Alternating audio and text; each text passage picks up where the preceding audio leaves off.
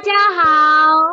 今天 CC 非常开心，邀请到我的高中好同学，他是目前任职于医学中心的一位牙科医师，丫丫医师。那请丫丫医师跟我们大家问个好。啊，各位 CC 的听众朋友，大家好，我是丫丫。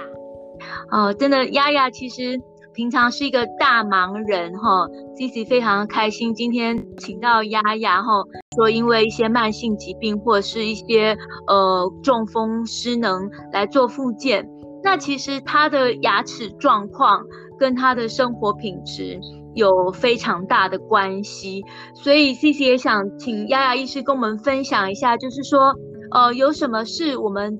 步入中年老年的这个阶段。那对自己的健康、自主健康的管理要注意到，就是说自己的口腔和牙齿的问题。那以及在日后步入呃老年的阶段的时候呢，可以有比较好的这个呃口腔卫生，还有牙齿的功能，然后之后可以有比较好的这个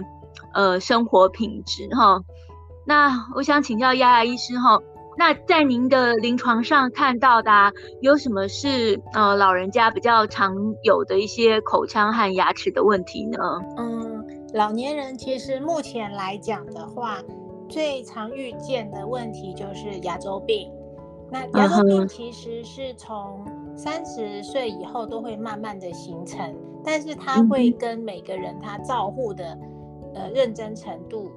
啊，关心程度，还有就医习惯、饮食习惯，那每个人他的一个进展的速度会不太一样。但是大概到五六十岁的时候，其实如果有一些牙周的状况的话，大部分就会显现。嗯哼，那所以说，比如说在我们目前大概三十几岁、四十几岁，甚至五十几岁的阶段，那除了说呃定期洗牙之外，啊，对于牙周病的预防有什么是我们应该要注意的呢？嗯，其实我觉得牙齿的一个健康哦，从小开始最重要的就是每天的刷牙工作。像我们现在在临床上遇到患者牙齿状况比较不好的时候，问患者，诶，大部分的患者还是跟我说他都是早晚刷牙。但是其实我们很多年前，其实从我在大学的时候就已经。在推行说，哎，其实是三餐饭后都要刷牙，可是现在还是很多人会很习惯，就是早晚刷。但是早晚刷的一个观念，我们就想哦，如果说我们今天用餐，然后早上起床我们刷了一次，结果就开始吃早餐、吃午餐、吃晚餐，变成这三餐的所有的食物的一些残渣，如果遗留在口腔里面，它就一直放放放放到晚上睡觉前，你又才刷了一次。所以感觉上，其实这样的一个清洁效果，如果在即使你早晚刷的很认真，但是因为你刷的不是在对的时间，它的效果是不好的。所以我们其实觉得牙齿的一个健康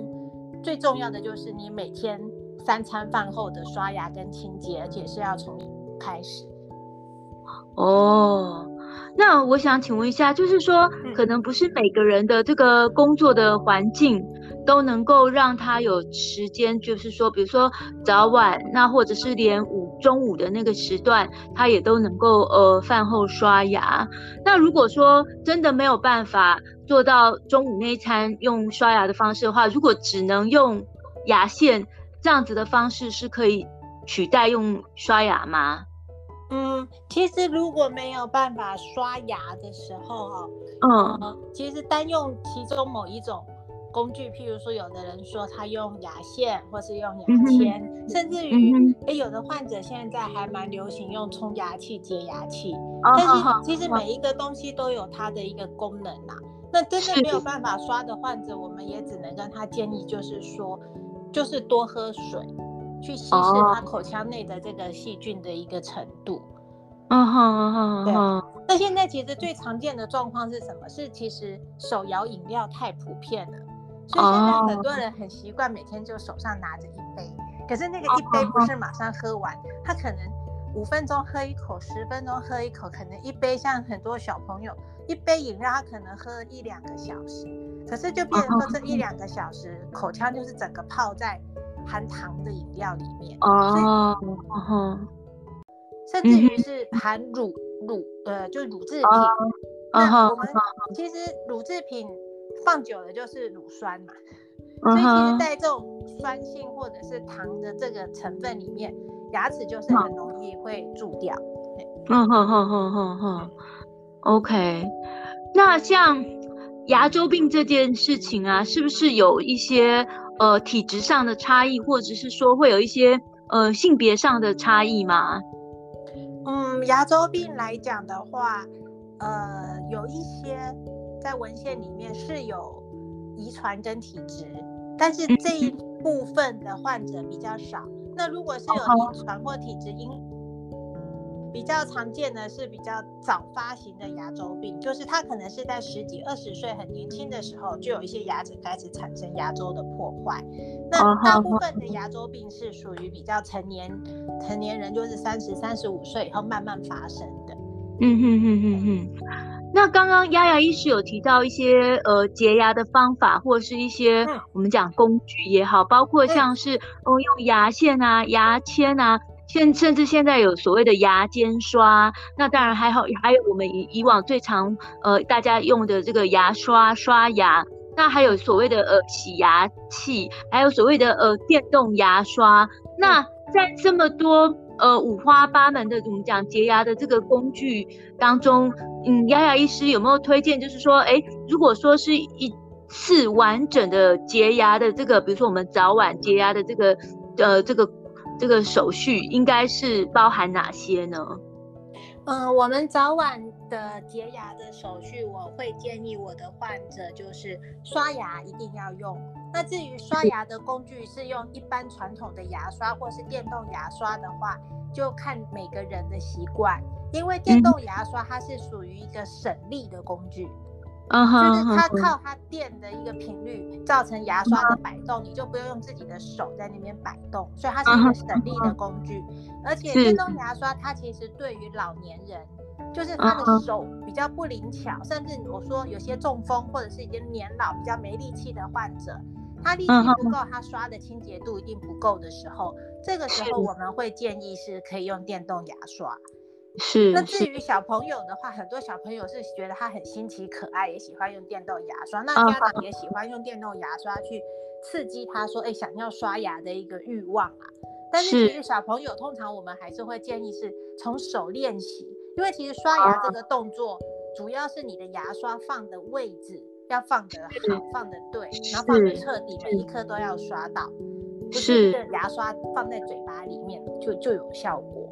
了解。电动牙刷或是牙刷是一定要的一个步骤。哦、那再来的话，就是随着年龄，好、哦，随着年龄的话，牙缝有的时候会变大，就是牙周病或是自然的一个老化或是退化的时候，牙龈会萎缩，所以这个时候的话，我们可以合并用牙间刷。啊哈啊哈，那但是一般来讲的话，就是正常假设青青少年啊，小朋友到大人就是牙线跟牙刷就好了。了解。就是有其他牙龈萎缩或者牙缝比较大的问题的时候，我们会用牙间刷在合并。那有些现在比较常见，就是有一些呃，还有一些冲牙器。那冲牙器的话，至于效果，我是觉得见仁见智啦。因为有些东西，当你工具用的不顺的时候，你多一个工具用是，是有多了一个效果，但是也多了一个步骤。所以我是觉得，哎，每个每个朋友可以看他习惯的一个。那个方式来选择，是是是，嗯，那像还有就是说，其实我们从小朋友小时候就会很注意，是不是他们有所谓的蛀牙或是龋齿的问题？嗯，那我想请问，会不会说，哎，到中年老年之后，蛀牙的情况就会变比较少呢？嗯，其实不会，呃，嗯，牙是比较容易蛀牙的，是牙天生的一个质地。跟成那个恒牙是有点不同，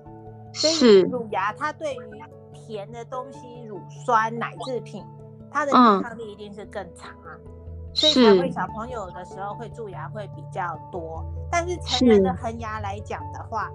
是。基本上不会说。啊，我老了，我不刷牙就比较不会蛀牙。我小时候比较不刷牙就容易蛀牙，不会，其实差不多。那个就是它的一个发展的一个时间跟频率是差不多的。是是。嗯，哦，那还有，其实我看到我们呃，复健科常常看到老人家其实有所谓的这个。缺牙的状况，不管说他的是不是有装活动式的假牙，嗯、尤其是有时候我们中风之后，他的活动式假牙，如果说在急性期被呃拿出来，没有放在口腔里。那我们其实都会希望说，呃，开始复健，尤其是他如果有一些呃咀嚼啊、吞咽、吞咽的需求的话，我们都会希望说他尽早开始把他的这个假牙放进去口腔里。那所以我也观察到，就是说其实缺牙的状况在老人家还蛮常见的。那再来就是说，呃，因为现在的人越来越爱美，所以年轻的时候做矫正的人也很多，所以有时候在年轻的时候，呃，为了美观，会把一些呃牙齿先拔掉，方便他矫正。那可是我看到一个数据，就是说，呃，世界卫生组织 WHO 他们在呃二零零一年提出一个所谓的八零二零计划。就是希望八十岁的长者至少要能够保存二十颗以上的这个自然牙齿。那我们的卫福部针对国内六十五岁的以上的长者，他们做过统计，发现说他们口腔里面牙齿有二十四颗甚至以上的，大概只有四成左右。那全口都无牙的盛行率则则有二成五以上哈。所以我觉得这个数据看起来其实蛮令人这个。呃，触目惊心的哈，就是说缺牙的状况可能比我们想象中的这个盛行率来得更大更高。那我想请问一下丫丫医师，就是说，呃，有什么方式是可以我们呃尽量避免老年的时候发生缺牙的状况呢？因为我想缺牙以我们附件的语言治疗的领域来讲，不仅就是说它的咬合形态有改变，咀嚼功能也受到。很大的影响，那影响他的饮食啊，还有他的这个营养吸收啊，那甚至影响外观，还有老人年家老人家的这个自尊心哦。所以说，嗯、呃，要怎样来预防缺牙呢？嗯嗯，我觉得缺牙的这个部分来讲呢，会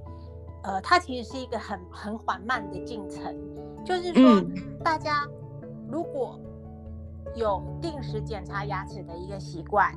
早期发现说，哎，这个牙齿有没有蛀牙的时候，就不会从一个很小的蛀洞变成是蛀到非常大，需要抽神经。嗯、那到抽神经的时候，变成说，哎，这个牙齿的结构是破坏掉了，所以变成在抽神经之后又需要做假牙的一个复形。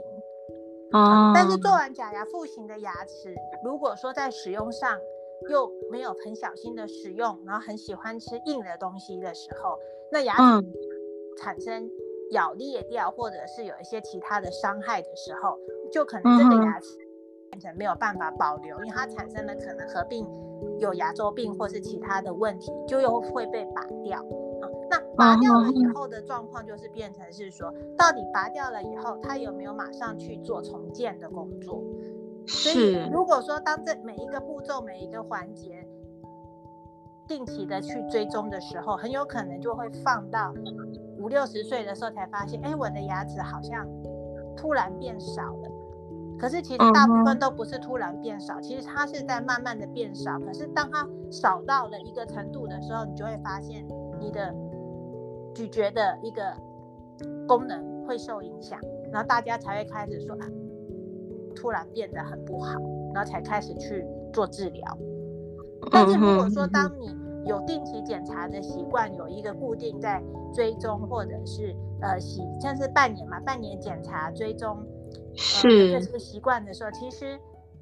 长期累积下来都可以避免说我们的牙齿呃它的减少的速度减缓，会减缓它的减少的速度。嗯，是，所以以是。是，那以丫丫医师临床的观察来看，目前健保是有提供，就是每半年一次的这个洗洗牙的这个服务。那丫丫医师觉得这样子的频率是足够的吗？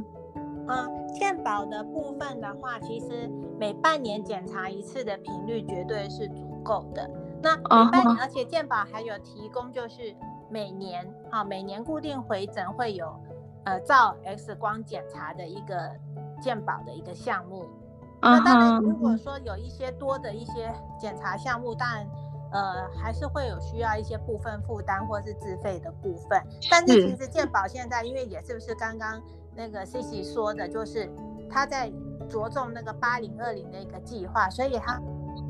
牙科来讲，他们有提供很多，譬如说。呃，出诊的一个全口的一个检查，然后或者是每一年、uh. 每三年的一个全口的一个 X 光片检查的一个、uh. 一个服务。可是，是问题就是说，台湾的患者他嗯，因为牙科诊所或是医院真的太多了，所以变成说跟国外比起来，国外的患者他们更换医疗院所的比例不会那么高。可是台湾的患者他会一直换诊所，一直换医院。就变成说，其实每一个病人看到都是很片段的时间，就没有一个医生像家庭医师这样一直知道说，哎，这个病人他的牙齿状况的一个变化，到底我看到你到明年你是变好还是变坏？像我曾经遇过一个患者，我已经看了十年，那他的牙齿都非常的好，那照顾也很好，刷的也很干净，是，可是某一年。他回来了以后，好、啊，回来以后我说，哎、欸，你这牙周怎么突然肿起来了？这么变这么不好？嗯、那结果患者才跟我说，哎、欸，他说，他说他刚好，因为刚好他也空了一年没有回来，不然他本来是每年都会很顾虑固定回来，但是就是年纪大了，他就没有回来了。就两年后我看到他的时候，我说，哎、欸，不对啊，我说照你以前照顾的话，就算你两年没有回来。也不会变得这么差，那他就跟我说啊，他为什么去年没回来？他说他就是跌倒骨折，因为是一个、oh, 那个老人家嘛，长辈嘛，六呃大概那时候他是我从六十岁看他那时候他已经七十岁，oh, 他说他跌倒，那么跌倒之后，医生诊断是他有骨质疏松，是。那那他有骨质疏松以后，所以开始吃。呃，一些抗骨质疏松的一些药物。哦，oh. 可是，在全世界的文献都有提到，就是说，哎，这一类的药物吃的患者，如果他的口腔某些时候没有照顾好的时候，是那个发，就是尤其是牙周的反应会比没有吃还糟糕，所以他刚好因为是。吃了那个药物，然后结果他刚好又没有时间回，就产生很大范围的一个骨头坏死，就变成是变成那个地方的伤口就是很严重，哦、对，然后我们又花了大概三个月到四个月去帮他清创，然后就去治疗他那颗那个坏掉的牙齿的伤口，是，所以。所以就是说，哎，其实有遇到一些呃。突发或者不同的，但是如果说，如果是以我，如果我看他这么多年，所以我知道他的变化。可是如果他今天是临时走进去一个诊所，那个诊所的医生可能会觉得，哎、嗯，很正常嘛，因为很多老人家就会有这个牙齿不好，就会直接拔掉，也没有想到说，哎，他为什么会突然变不好？是是是。对，后来我就跟那个太太提说，我说你如果。不是非得一定要吃骨质疏松的药物的话，那可以先停一阵子，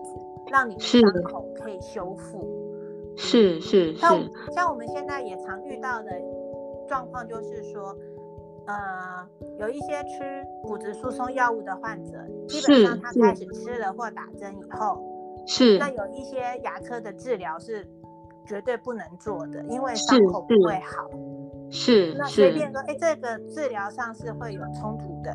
是，就比如说，哎，患者在规划一些治疗的时候，都会必须要让医生知道说，哎，我曾经吃过这些药物，或者是做过这些治疗。是，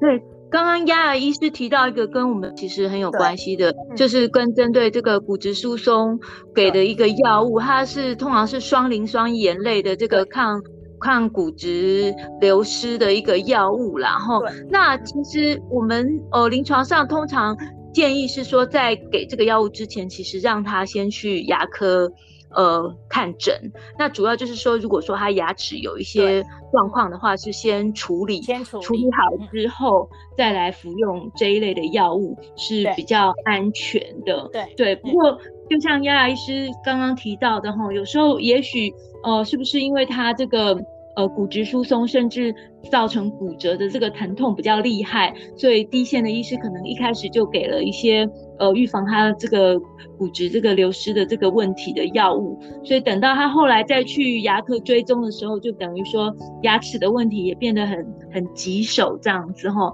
所以可能就是也是提醒大家，就是说。当你有骨质流失，甚至是不是有因为这样造成骨折，需要服用或是注射一些药物的时候，呃，先提醒你的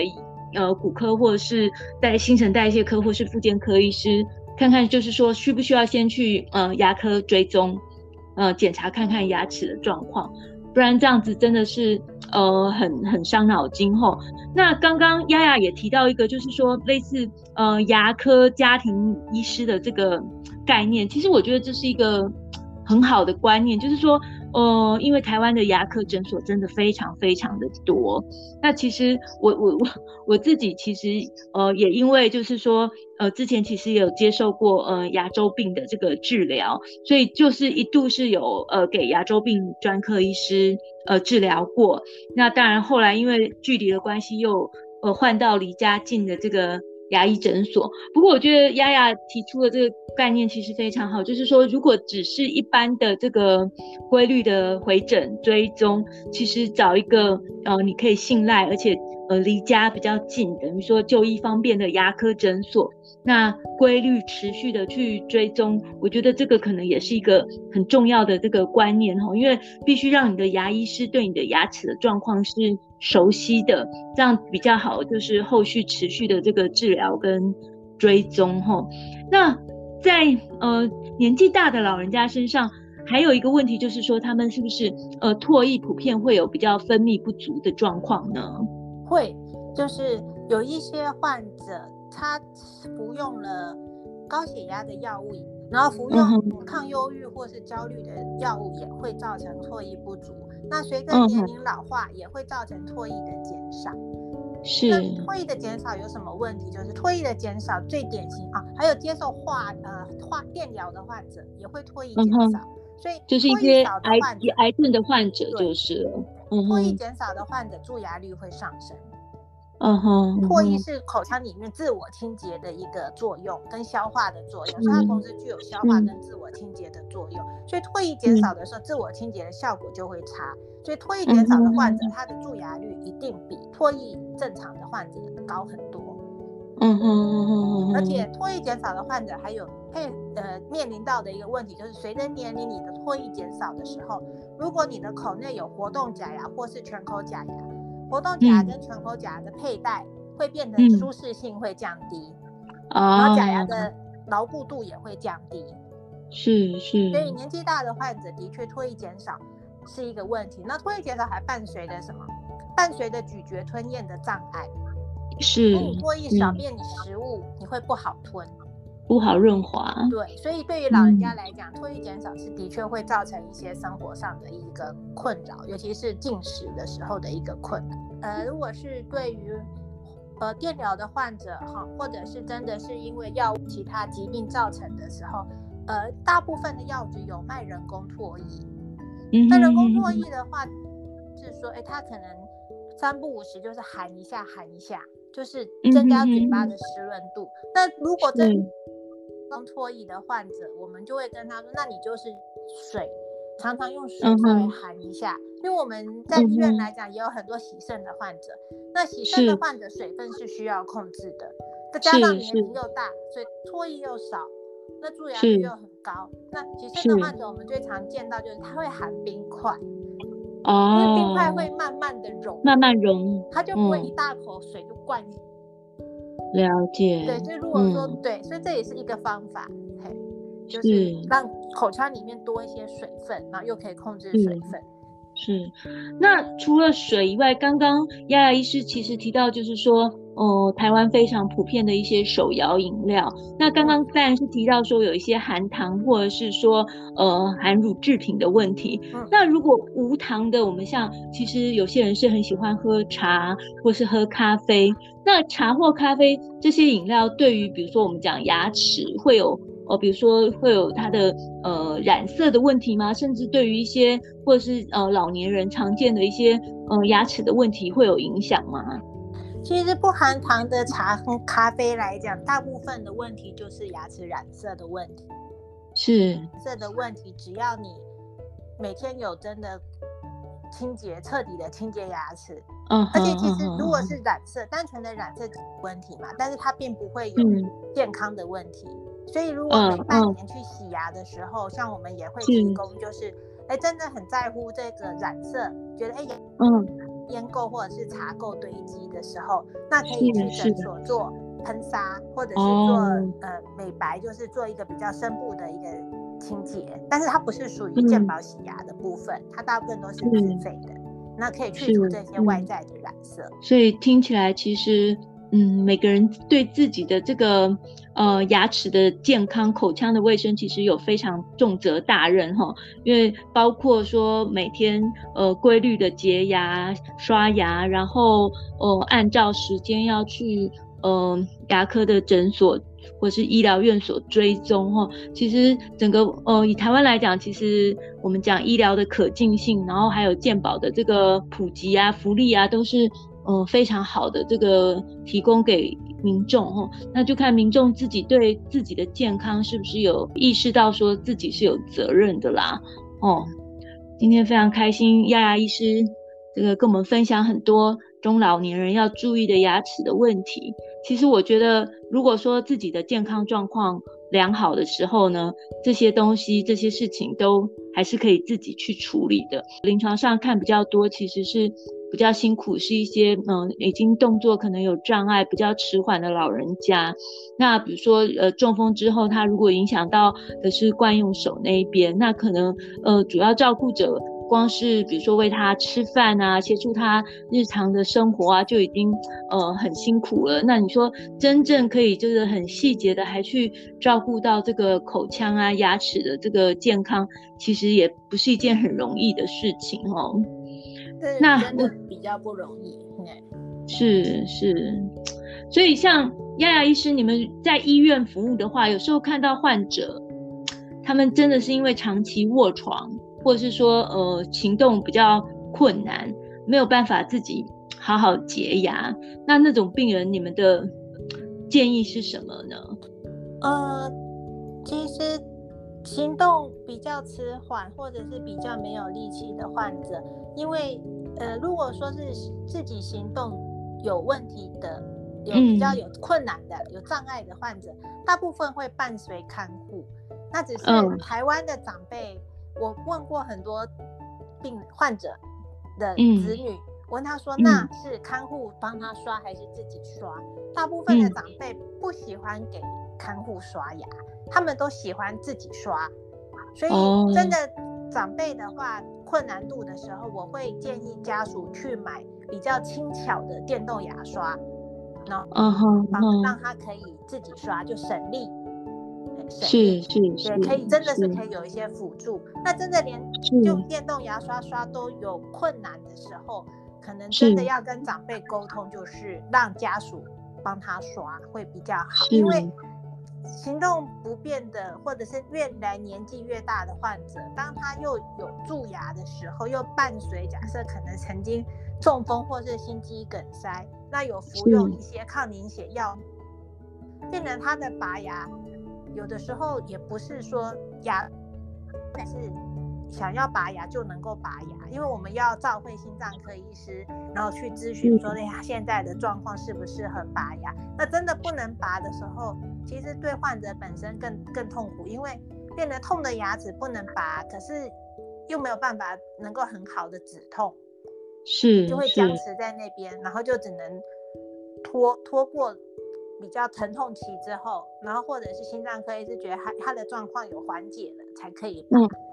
对，是是，所以是对长会对老人家来讲会真的很辛苦，嗯，是，所以真的还是要从这个年轻的时候就好好照顾自己的牙齿，这样子，嗯。嗯，真的就是呃，我们我有时候会跟年轻的患者跟他说，尤其像女生，我跟他说，哎，你每天保养品都上好几层，光化妆水、保养品、精华露。都会花时间上，那我说，那你就把刷牙也当做这个步骤，那每天保养就是这个的时间，对，就就就花时间就是就这样子做吧。至少至少至少晚餐后的那一次，总可以在家里做的比较好，或者是至少在外面应酬回家了，是那一次会比较有时间做。早上可能好早的赶着出门，能够会好好刷的不多，有有刷的就蛮好的了。中午在学校在公司，那会认真刷的更少。